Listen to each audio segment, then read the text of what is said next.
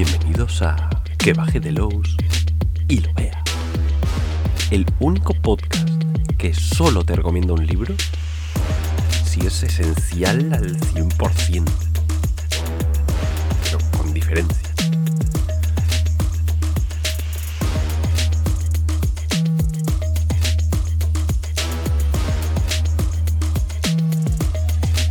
Bueno, empezamos. Eh,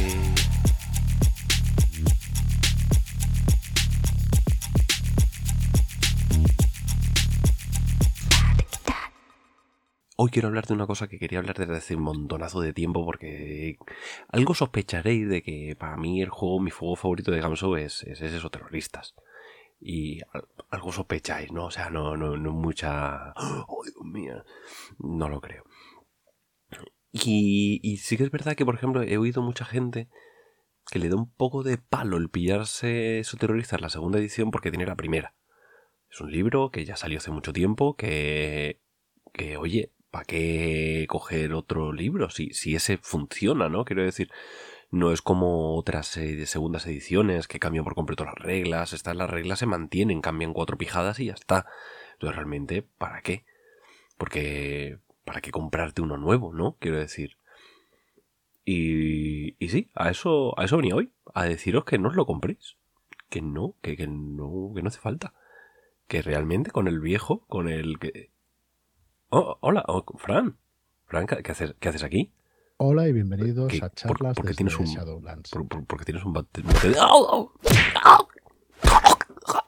no.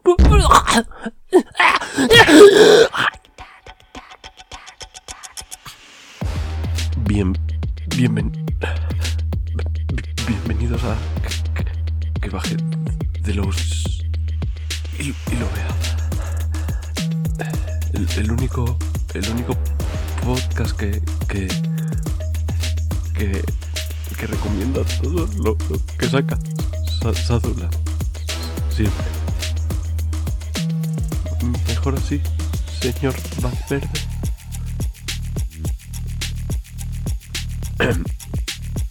bueno, per- per- perdona, eh, bueno, nada, no.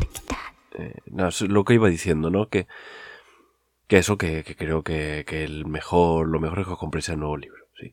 La segunda edición de Sus terroristas es mucho mejor que la primera y, y vamos a comentarlo un poco aquí para que veáis las diferencias, que veáis que merece muchísimo la pena que, y que tenéis que comprarlo, coño, porque, porque de verdad, de verdad que merece la pena.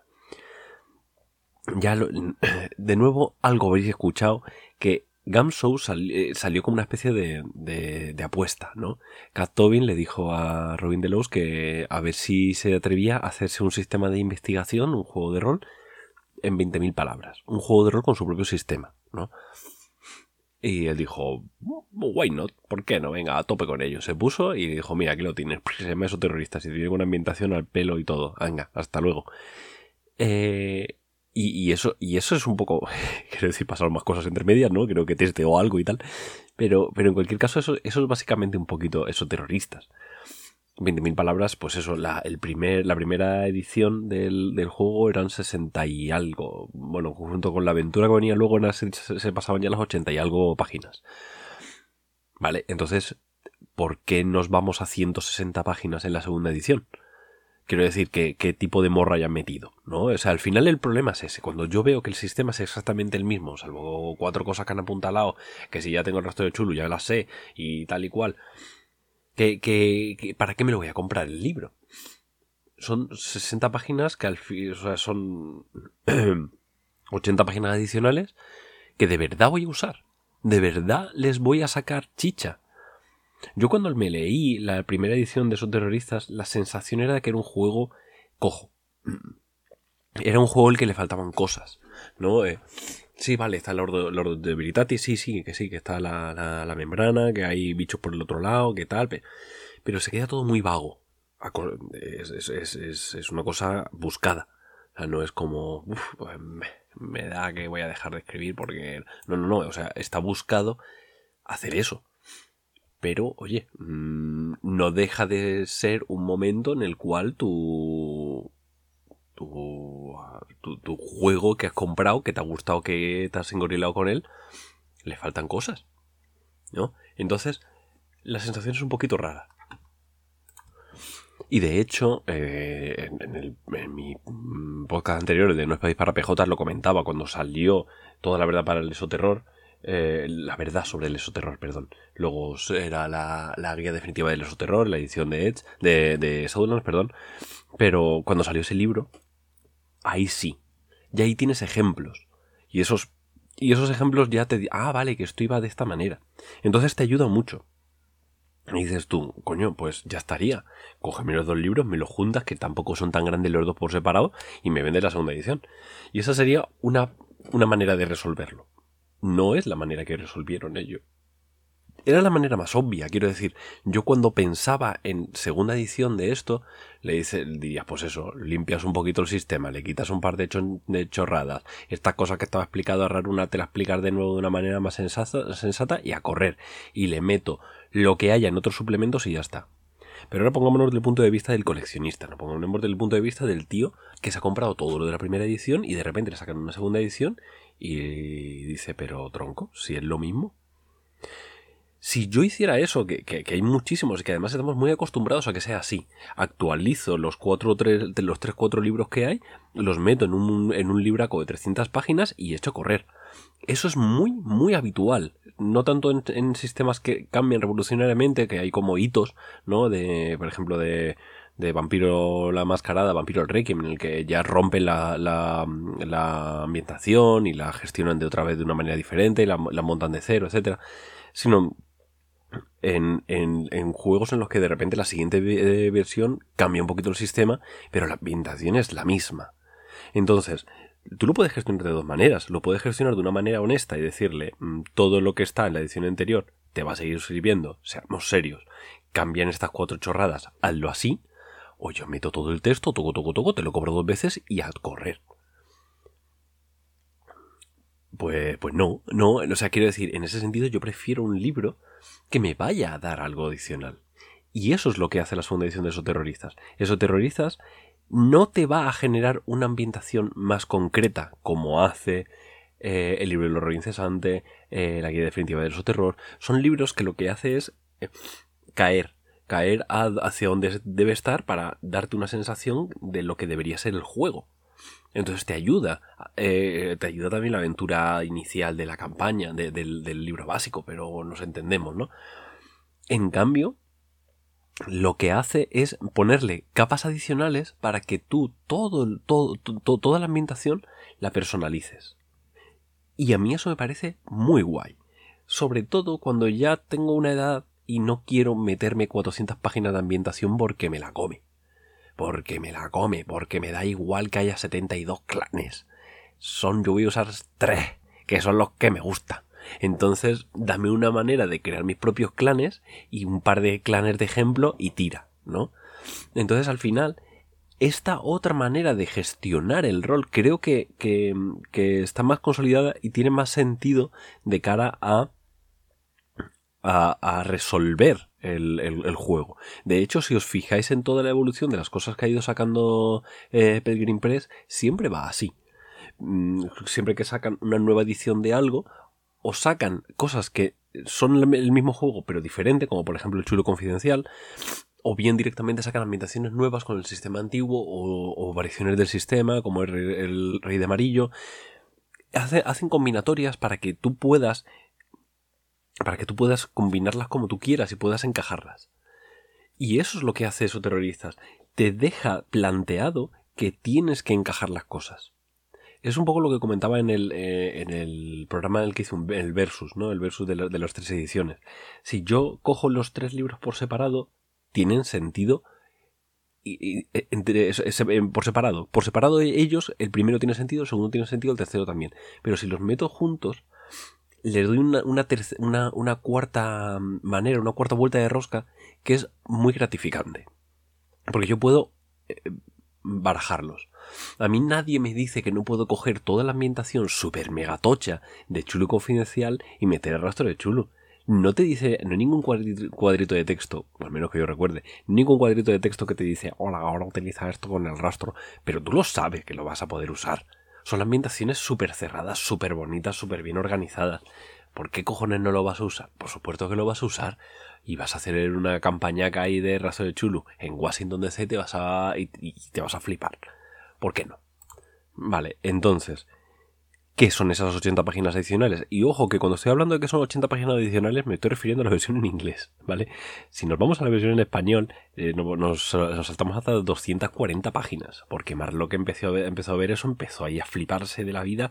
Dios mío, esta voz así de cazallero que tiene, oh Dios mío, estoy que hacer cosas, hay que vamos, más, más dibujos, más dibujos, rápido, rápido. Y, y, y claro, salió un libraco precioso. Pero eso tiene más que ver con la edición, con la ambientación, etcétera, que con el juego en sí. el juego, la, eh, las 150 páginas que te vienen en, la segunda edición en inglés, con eso tienes para jugar.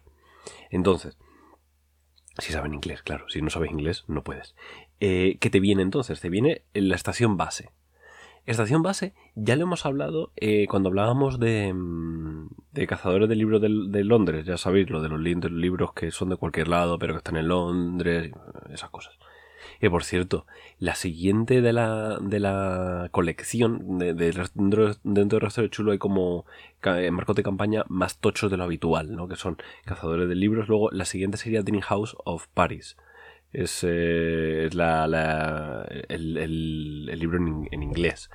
y, y, me gustaría que se llamara Cazadores de Sueños de París para poder yo seguir con el chiste de no, sueños, pero de cualquier lado, pero, pero, pero en París, ¿vale? O sea, para poder hacer la gilipollez, yo por favor, bueno, ¿qué cojones que por favor? Anuncio en primicia que cuando saquemos, que será en dos semanas, no te preocupes, que cuando saquemos ese libro se llamará Cazadores de Sueños de París. Y poder hacer el chiste de mierda este, porque es un chiste muy malo. O sea, yo no sé si alguien se ha reído con esta gilipollez. Yo, yo sí, pero yo creo que soy el único. Bueno, eh, que me estoy flipando.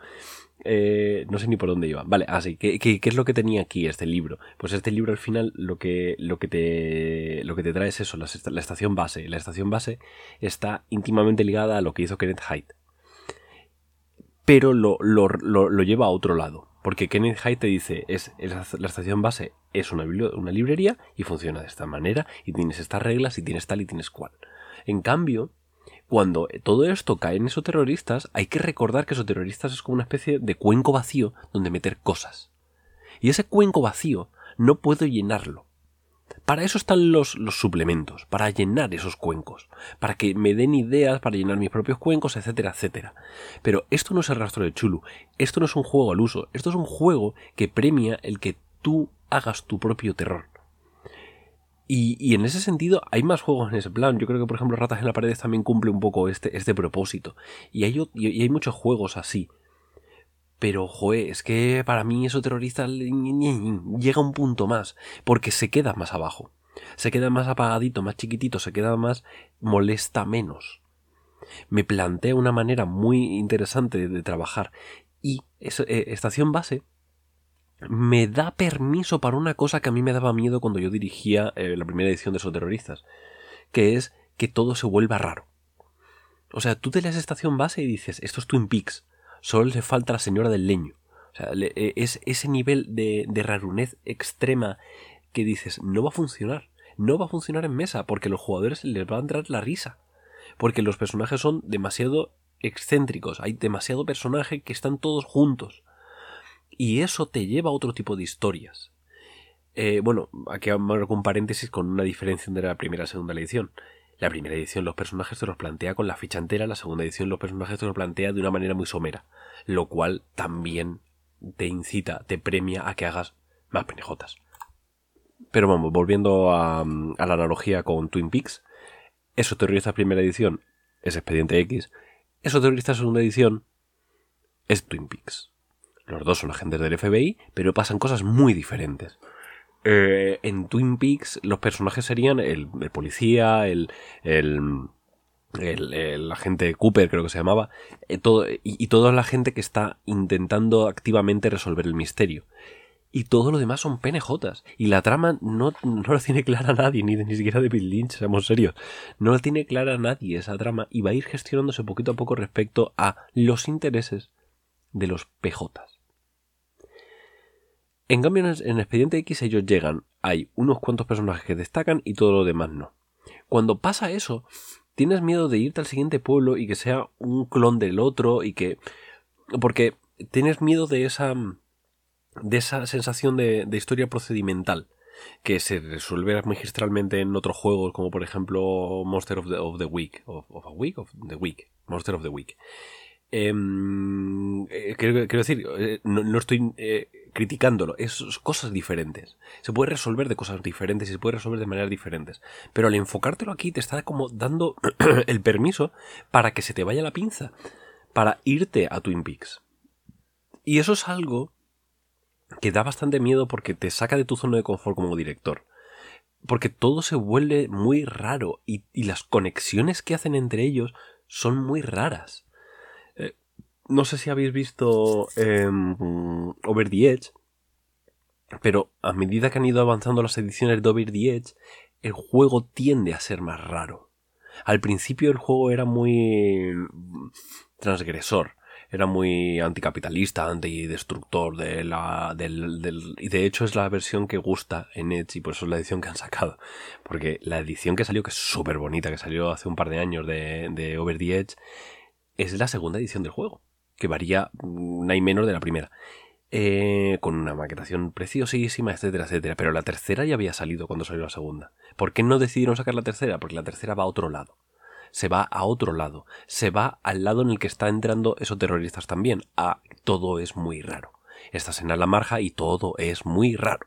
Vale, pues aquí no es que vayas a la marja, tú vas a un pueblo que lo generas casi que aleatoriamente, te vienen personajes que lo generas casi aleatoriamente y entras eh, sin miedo a que se pisen entre ellos y que pierda sentido, porque eh, estoy en Twin Peaks y el, perdido, el, que haya perdido el, sentido forma parte del mundo en el que me muevo, la membrana ya está rota, está todo, están todos zumbados. Y hay alguien que ha tomado control de mi padre y me ha matado y lo que sea, ¿no? Quiero decir, eh, este tipo de cosas pueden pasar en, en entornos de fantasía urbana, de, magia urbana, ¿no? Eh, en ese sentido, yo sigo pensando que el decano de los juegos de magia urbana sigue siendo Unknown Armies y sigue siendo. que no lo puede desbancar nadie. Pero esos terroristas lo encaja dentro de la realidad de los juegos de horror eh, de investigación. Eh, siempre que hemos visto juegos de horror de investigación, tendemos a. todo es normal y hay notas disonantes. En cambio, en Esoterrorista segunda edición, las notas disonantes son la gente que se intenta hacer pasar por normal. Es como, ¿por qué este tío tan normal?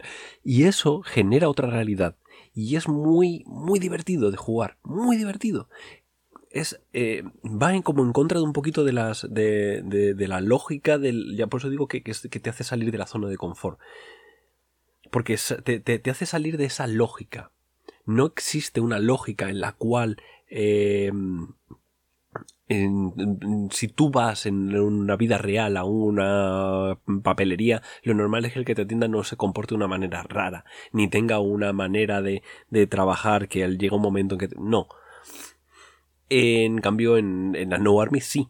Porque en la No Army, en el momento que tú eres un duque, en el momento en el que tú empiezas a hacer magia, hay como una especie de... La, estadosfera eh, conspira para que todos los, los, los duques, todos los, usuarios de, de, la magia, de, la, de la mágica con, con, K, es que es un chistecillo que se pierde con el, en el español. Eh, todos esos usuarios se encuentran entre ellos, entonces no puedes huir de ello. Y eso se acerca a ello, eso terrorista, pero desde el punto de vista de alguien que, quiere, que, que intenta quedarse sereno. Porque esos terroristas tienen una premisa muy potente que es tú tienes que estar sereno. No puedes volverte loco, porque entonces eres de los malos. No puedes. Eso... Eh, eso está mal. No es como en el rastro del chulo en el cual tú sabes que te vas a ir volviendo poco a poco loco y se te va a ir la olla y, y ¿qué hago ahora? Y... No, esto es otra cosa. Aquí lo que estamos haciendo es eh, tengo unos personajes que tienen que mantenerse impávidos ante un montón de cosas raras que ocurren. Y esas cosas raras van a, a, resonar a lo que hay al otro lado de la membrana. Y como la membrana está rota, esas cosas van a pasar a este lado. Entonces, todo lo que te da el básico de Esoterrorista segunda edición va en torno a generar eso, en torno a moldear toda tu partida. Y es la razón por la que tenéis que comprar la segunda edición. Porque de verdad que merece mucho la pena. En primer lugar, porque si habéis comprado el resto de, libros eh, de, la, de, la edición anterior, de la de Edge, eh, no va... Oh, oh, espera, ha vuelto Fran. No, los otros libros también compran los de los de los de Saduras, ¿vale? Son son son, son muy muy buenos. Por, por favor. ya, sí. Vale. Eh, vale, entonces todos los otros valen, siguen valiendo, porque lo que hace es que los, los reorganiza en una realidad eh, más disonante de lo habitual. Y eso es lo que hace que el juego funcione de una manera diferente, eso es lo que hace que... etcétera, etcétera. Y creo que si no tienes la segunda edición de esos terroristas, eso lo vas a perder. Entonces, eh, creo que es, no es esencial, no lo necesitas, puedes, ahora que no me está escuchando, puedes, puedes pasar sin ello, pero es un poco como cuando eh, juegas Fate acelerado y no has jugado nunca Fate. Eh, vas a llegar a puntos que Fate no te va a dar y, Fate acelerado, y Fate te va a llevar a puntos que Fate acelerado no te va a dar. Pero Fate acelerado como libro es, muy, es demasiado básico y si no has jugado antes, te va a costar entrar. Porque el libro no está pensado para alguien que no sepa jugar ya previamente. Pues esto es un poquito lo mismo con la segunda edición de Esoterroristas. Si tú no sabes eh, este tipo de historias que son como muy concretas y tal, si tú no sabes organizarlas, esto te va a ayudar a entrar. Si no, puedes tirar con la primera edición. Pero seamos serios, te va a quedar muy fea la, la, la, mm, la biblioteca cuando compres los libros nuevos. Entonces deberías comprar el básico, solamente por joder, ¿vale? Y con esto ya vamos chapando aquí, que que está aquí el, señor Valverde, que me quiere contar unas, unas cosas. No tengo muy claro qué. Bueno, hasta luego.